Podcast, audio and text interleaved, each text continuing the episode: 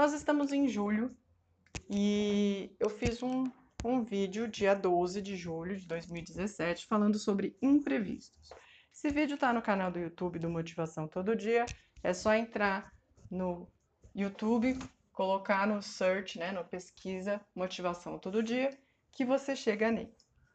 E nesse vídeo eu falo justamente de situações que aconteceram comigo nesse pequeno espaço de tempo, sei lá, um mês, um mês e meio para cá. Porque eu sempre incentivo as pessoas a alcançarem os objetivos dela.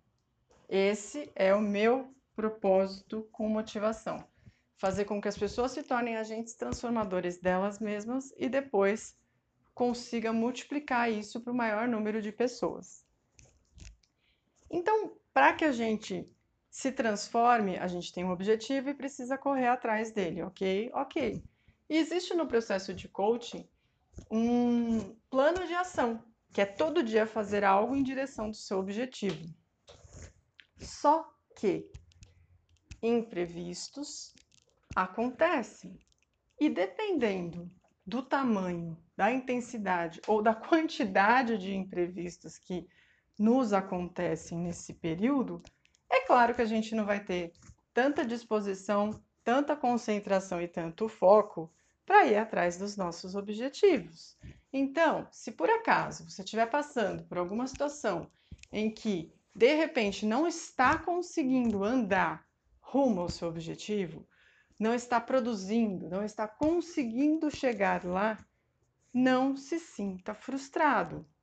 Compreenda também se aceite, aceite esse momento de vida que você está. Entenda que tem momentos na vida que precisamos ficar parado.